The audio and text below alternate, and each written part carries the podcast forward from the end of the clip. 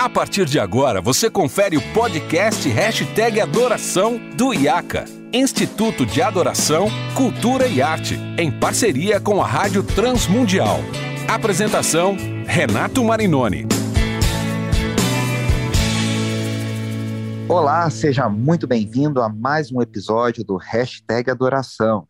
Eu sou Renato Marinoni e você já sabe, esse é o podcast produzido pelo IACA, Instituto de Adoração, Cultura e Arte, e pela Rádio Transmundial. E hoje, no nosso episódio 99, ah, nós estamos continuando a série O que a Igreja deve cantar, né? respondendo a essa pergunta tão importante, trazendo várias respostas. No último episódio, eu tive a alegria de receber aqui o querido Israel Mazakorati, a gente falando que a igreja deve cantar sobre pecado, um episódio sensacional, aliás, se você ainda não ouviu, eu convido você a ouvi-lo e a depois continuar ouvindo esse episódio aqui, porque esse episódio, de certa forma, é a continuação do episódio anterior. Não adianta nada o evangelho falar sobre pecado, sendo que ele seria só boa notícia se ele falar sobre salvação, como que Deus nos redimiu e nos salvou da queda do pecado e muito mais do que uma perspectiva individual, como que a gente encara isso numa perspectiva cósmica também. E para falar sobre isso, eu tenho a alegria de receber Bernardo Shaw, que é mestre em divindade pelo Seminário Teológico Servo de Cristo. Ele é mestre em Novo Testamento pelo Regent College, lá em Vancouver, no Canadá, e PhD em Linguagem, Literatura e Teologia do Novo Testamento pela Universidade de Edimburgo, na Escócia. Bernardo também é professor aqui em São Paulo de Novo Testamento e Teologia Bíblica, também no Servo de Cristo, e pastor da Igreja Presbiteriana do Caminho. Além de tudo, ele é autor do excelente O Enredo da Salvação, Presença Divina, Vocação Humana e Redenção Cósmica, publicado pela editora Mundo Cristão, que gentilmente também me presenteou com esse livro maravilhoso. E é a minha alegria dar boa tarde para você, Bernardo. Seja muito bem-vindo. Ô, Renato, boa tarde. Alegria minha poder estar aqui com você. Muito legal. Como eu estava falando na nossa introdução, Bernardo, a gente, no último episódio com Israel, nós falamos sobre como a igreja muitas vezes não tem dado a perspectiva correta sobre a visão de queda, a visão de como o, o pecado influenciou todos os aspectos da criação, uh, do ser humano, da interação do ser humano com outros seres humanos e nosso relacionamento com Deus, e falamos várias questões. Mas o evangelho não seria as melhores notícias se a gente parasse por aí, né? A gente precisa trazer a perspectiva da salvação. E quando a gente fala sobre salvação, eu aprendi com o professor N.T. Wright, que eu sei que também é uma grande influência na sua vida, que muita, muitas vezes a gente desenvolve esse cristianismo a partir da perspectiva de que é ir para o céu, né? Ah, o que, que Jesus veio fazer? Jesus veio me levar para o céu. e eu queria te ouvir sobre como que a gente pode entender de uma forma mais ampla e talvez até mais bíblica o conceito de salvação. Essa é uma excelente pergunta, Renato, é porque eu acho que muita gente entende de fato o termo salvação, né? Em termos de fato de como que a gente vai é, para o céu ou, ou, ou para onde nós vamos depois de morrer e, portanto, é, de como nós podemos ir a esse lugar depois de morrer, né? E isso se deve ao fato de que é, boa parte dos cristãos, principalmente aqueles de tradição protestante, né, e eu e você estamos incluídos aqui, né, nós herdamos uma maneira de definir salvação a partir de dilemas que, embora tenham sido importantes e continuam sendo importantes, né, mas foram muito centrais em um período da história, é, não esgotam o retrato bíblico sobre o assunto, porque a gente está muito acostumado a entender salvação é, em termos jurídicos apenas, né?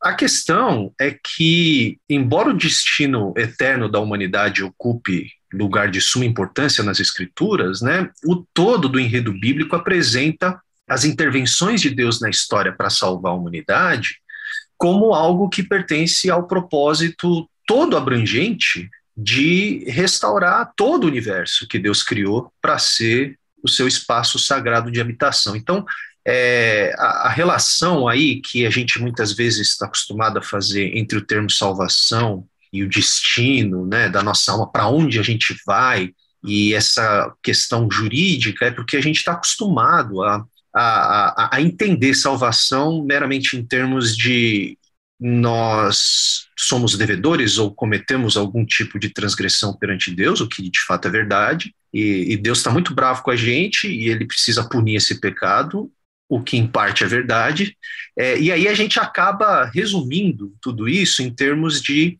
é, como é que esse problema jurídico pode ser resolvido para que, no final das contas, a gente possa ter o nosso passaporte carimbado, nosso lugar garantido no céu, no caso. Né? É, só que é bastante instrutivo que, nos últimos capítulos da Bíblia, na visão ali da consumação da salvação de Deus apresentada em Apocalipse 21 a 22, quem está de mudança é Deus, né, Renato? É, não, não somos nós que estamos de mudança. Quem está mudando. Isso é muito interessante. É, quem está fazendo um movimento ali de mudança é Deus. É Deus quem vem habitar plenamente entre a humanidade na Nova Jerusalém, é, que desce do céu, diga-se de passagem, né, e que representa novos céus e nova terra. Então, o que a gente vê em Apocalipse 20 22 é, é um retrato da restauração final de céus e terra criados por Deus em Gênesis 1 a 2. Então, segundo o enredo bíblico, salvação tem a ver com a concretização do plano de Deus de restaurar o universo todo que ele mesmo criou, a partir da redenção da humanidade, porque a humanidade, é, os seres humanos é, foram criados por Deus para serem os regentes de Deus no mundo. Né? Então, é, a gente vê ao longo das escrituras o desenrolar desse drama de como que Deus concretiza de fato esse plano. Né? E esse plano a gente vê foi definitivamente realizado na pessoa de Jesus Cristo, que é Deus em carne, é, é, é o próprio Criador que assume, é, que se faz é, humanidade por todos nós, que se faz é, o nosso representante último e que, portanto, cumpre a vocação humana com perfeição, vencendo a morte por meio da sua própria morte e inaugurando uma nova criação em sua ressurreição. Né? Então, salvação diz respeito a isso e diz respeito também à esperança, portanto, que nós temos de que um dia esse mesmo Jesus que veio em carne, é, morreu por nós e ressuscitou no terceiro dia, um dia voltará para consumar esse plano maravilhoso de salvação. Muito legal e muito bacana. Você falou várias coisas interessantes. Se eu não me engano, você mencionou duas vezes durante a sua resposta o todo do enredo das escrituras. E aí, Bernardo, eu acho que esse é um grande mérito do seu livro, que é mostrar essa, essa história contínua das escrituras, porque muitas vezes a gente tem dificuldade de entender esse todo das escrituras, né? Que, a, uhum. que as escrituras contam uma só história. E aí eu acho que você, na, na sua pesquisa, no, na, no seu ensino e na, no seu livro, mostra que é, é, exatamente isso que você acabou de resumir tão bem na, sua resposta anterior, né? Quer dizer, as escrituras falam de um Deus que quer restaurar a humanidade na sua condição de regentes de, dessa terra ou desses novos céus e nova terra. E aí eu queria te perguntar o seguinte, né? Quando a gente enxerga a salvação dessa perspectiva de uma salvação continuada, ou seja, o Deus que começou salvando no Éden é o Deus que termina salvando na Nova Jerusalém, nos novos céus e na nova terra que descem até nós, qual que você acha que é o benefício disso? Assim, como é que, né, eu estou certo no que eu estou falando, primeira coisa, né? Você acha que você concorda comigo?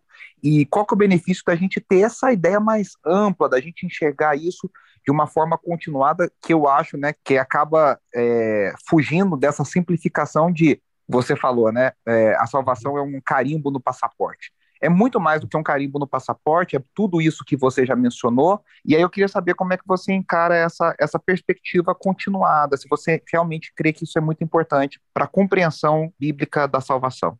Então, é, se a gente seguir o entendimento bíblico de que é, salvação não envolve somente o perdão dos nossos pecados, e, e que, deixa eu só enfatizar, né, que o entendimento bíblico é, de salvação envolve sim o perdão dos nossos pecados, mas não se reduz a isso, né? Então, se a gente segue essa ênfase e a garantia, a ideia, né, bíblica de que existe não somente uma garantia de que nós temos o nosso, o nosso passaporte carimbado para o céu, ou, ou, enfim, mas se a gente entender que a doutrina bíblica da salvação, sobretudo, contempla também a restauração da humanidade a sua vocação suprema de se parecer com o Criador e de, portanto, representar a vontade do Criador na Terra, então nós não somente podemos, como devemos entender salvação como uma obra contínua, né, como uma obra de Deus que nos acompanha até a nossa própria ressurreição, a semelhança da ressurreição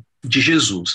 E aqui eu acho que vale a pena a gente esclarecer é o seguinte, Renato, acho que parte do problema é que, na sua raiz, não é bem um problema, mas é assim: quando a gente volta lá para a reforma protestante, o que ocupou o centro do debate naquela época foi a questão da justificação pela fé, ou seja, como é que nós nos tornamos justos, ou como é que é, é possível Deus olhar para a humanidade pecadora e considerá-la justa. Né? Então, desde a reforma, a doutrina da justificação pela fé tem ocupado um lugar assim absolutamente central, né, principalmente na tradição protestante. E o resultado disso, o resultado que acabou acontecendo, né, que, que não é tão positivo, porque a gente acabou jogando a ênfase demais nessa questão, é que muitas pessoas ainda hoje confundem salvação com justificação pela fé.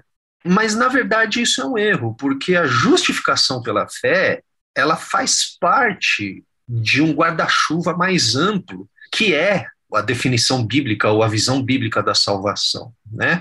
Então, basta a gente ler Romanos, por exemplo, para a gente perceber que entre o capítulo 3 de Romanos, que é onde Paulo desenvolve, ele expõe ali a doutrina da justificação pela fé, e o capítulo 8 de Romanos, por exemplo, que é quando Paulo vai falar do poder do Espírito que transforma a vida do crente, que de fato realiza a nova vida da ressurreição no crente e que, portanto, aponta para a restauração de toda a criação, né, de toda a natureza criada, existem os capítulos 4, 5, 6, 7, que falam sobre o agir contínuo de Deus na vida daquele que crê em Jesus, que confia em Jesus, que foi justificado e que caminha, portanto, nessa vida, né, é pelo poder do Espírito, experimentando aquilo que a gente chama de santificação. Então, uh, sim, na proporção em que Deus deseja continuar nos transformando à imagem de Cristo até nossa entrada definitiva na glória, ele continua nos salvando, sim.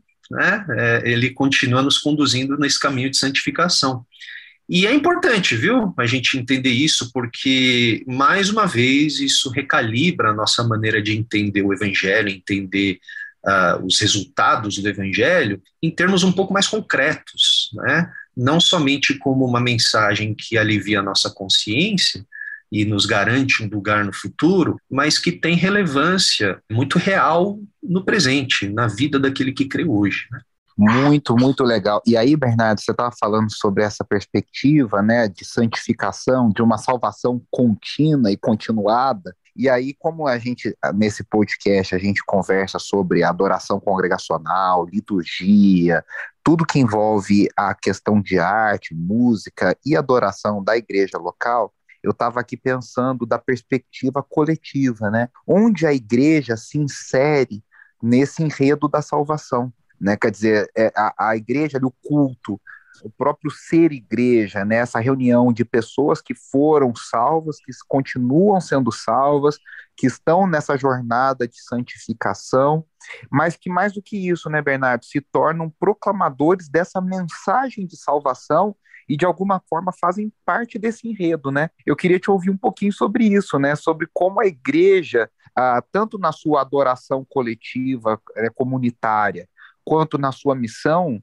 se encaixa nessa nesse drama da salvação. Queria te ouvir um pouquinho sobre isso. Excelente pergunta, Renato. Então, para responder essa pergunta, a gente precisa voltar é, um pouco mais atrás, ali antes do surgimento da, da, da, igreja, né, da eclesia do Novo Testamento, e a gente precisa voltar nossa atenção lá para o Antigo Testamento e entender qual foi a vocação do povo de Deus no Antigo Testamento de Israel, e antes ainda de Abraão. Porque o que acontece é que em continuidade ali com a tarefa que Deus havia dado a Adão e Eva, e, e vale lembrar aqui que quando Deus é, elege, forma Adão e Eva como primeiro casal de representantes da humanidade ali em Gênesis 2, ele não não está convidando Adão e Eva para viver ali é, de segunda a segunda num resort seis estrelas, all inclusive, curtir a vida, adotado, enfim, férias. Né? Na verdade, o texto é muito explícito em nos dizer que sim, existia uma realidade profundamente harmônica, mas que aquilo deveria ser mantido por Adão e Eva por meio do seu trabalho, por meio do seu serviço. Então, Deus dá a Adão e Eva uma tarefa muito específica, importante, de mediar a glória de Deus perante toda a criação. Então, essa é a vocação que Deus dá para Adão e Eva. E aí, o que acontece em Gênesis 3 é que essa realidade acaba ficando bastante bagunçada com a entrada é, do caos e da morte no mundo pelo pecado, pela escolha que Adão e Eva fazem de, de trilhar o caminho da autonomia, é, mas Deus não desiste desse seu projeto, desse seu desejo, desse seu plano de fazer do cosmos seu espaço é, definitivo de habitação.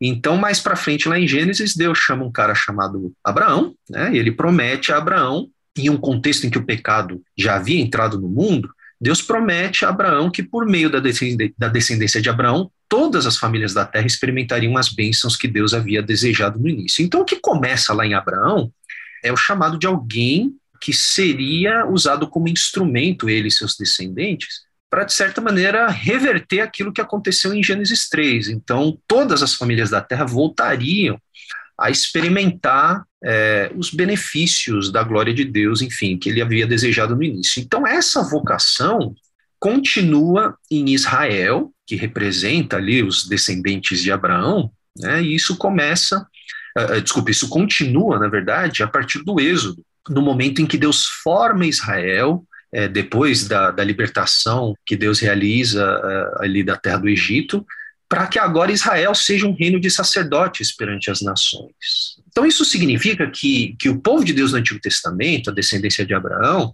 é chamado a ser o veículo de manifestação da vontade de Deus na criação. Então, aquilo que Deus deu para Adão e Eva no Éden foi severamente comprometido por conta de Gênesis 3, por conta do pecado, ah, mas Deus não desiste daquilo e ele retoma o seu plano por meio de Abraão e depois dos seus descendentes que acabam ali é, se tornando Israel. E os dez mandamentos, na verdade, é, muita gente acha que os dez mandamentos foram dados como mecanismo para que o, o povo fosse para o céu, né, ou, se, ou fosse se tornasse justo, mas na verdade nunca teve esse propósito. Né? Os Dez Mandamentos são dados depois que Deus liberta Israel por sua graça.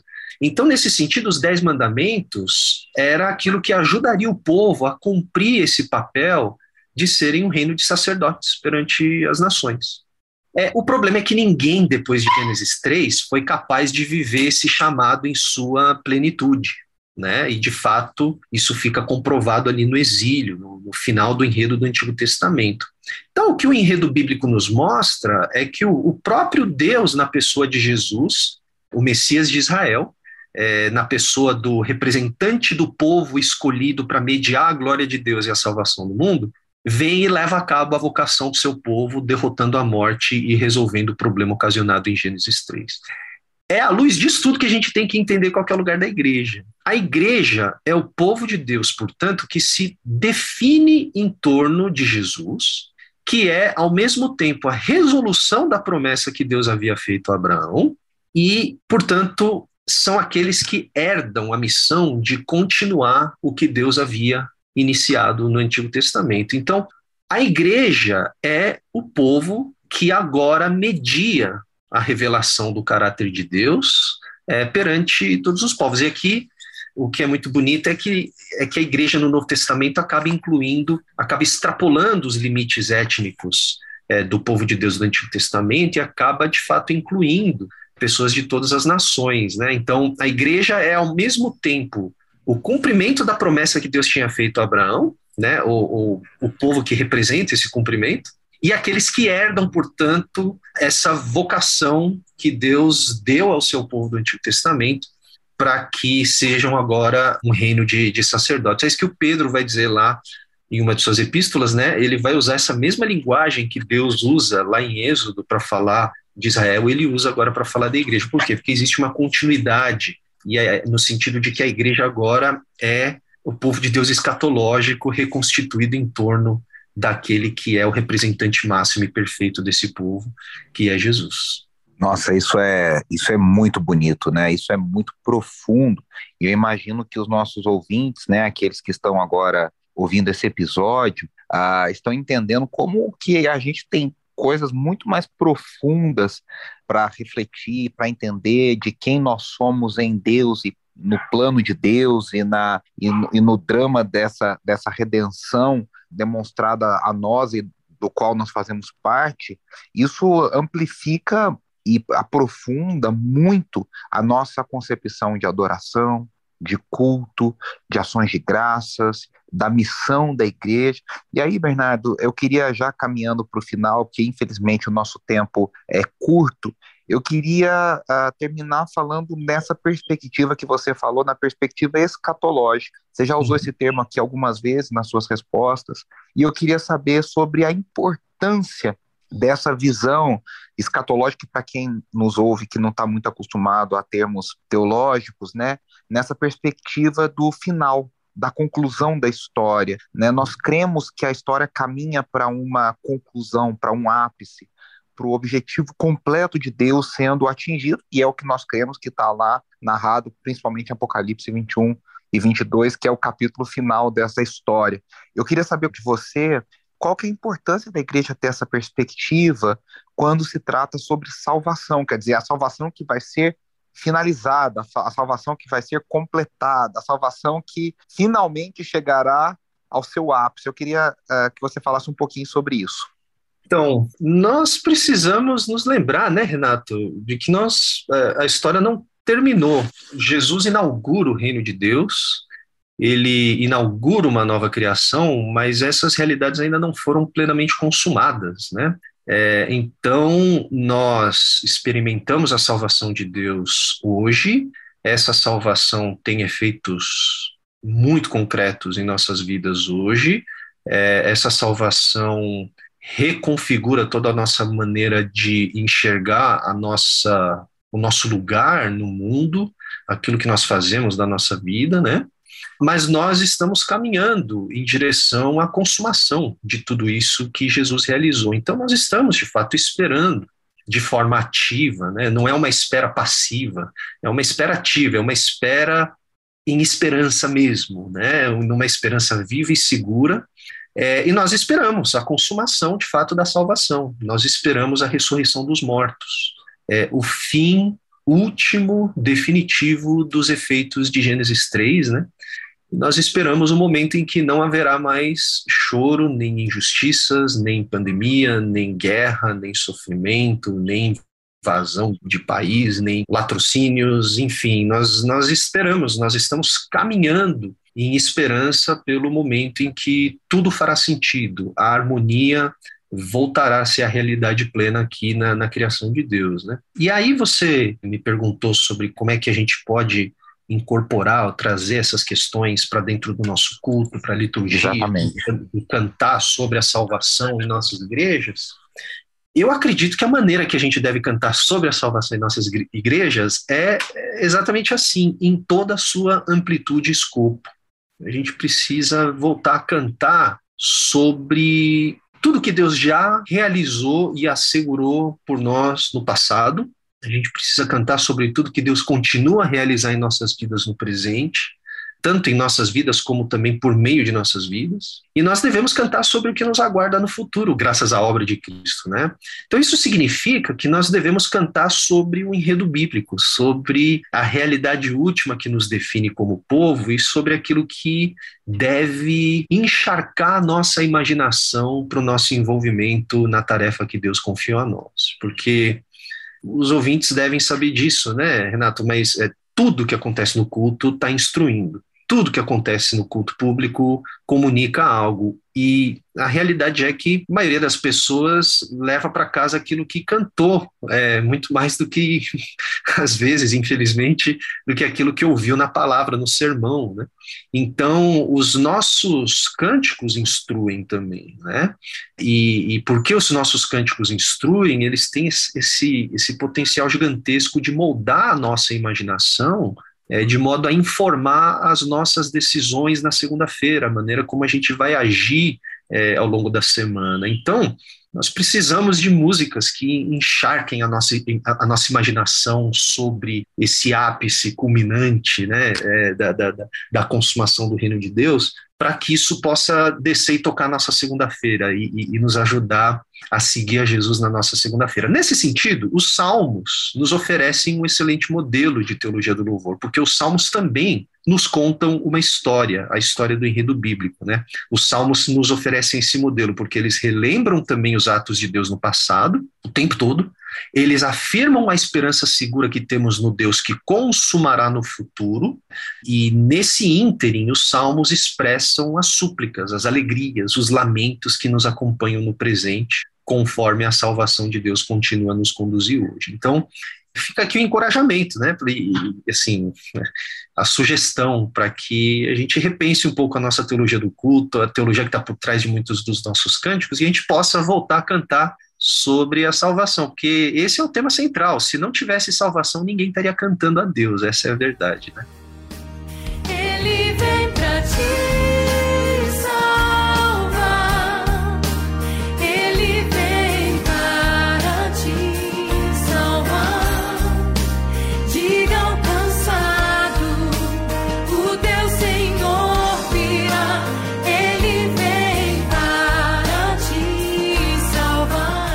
Bernardo, eu quero te agradecer muito. Eu sei que você tem uma agenda bem corrida.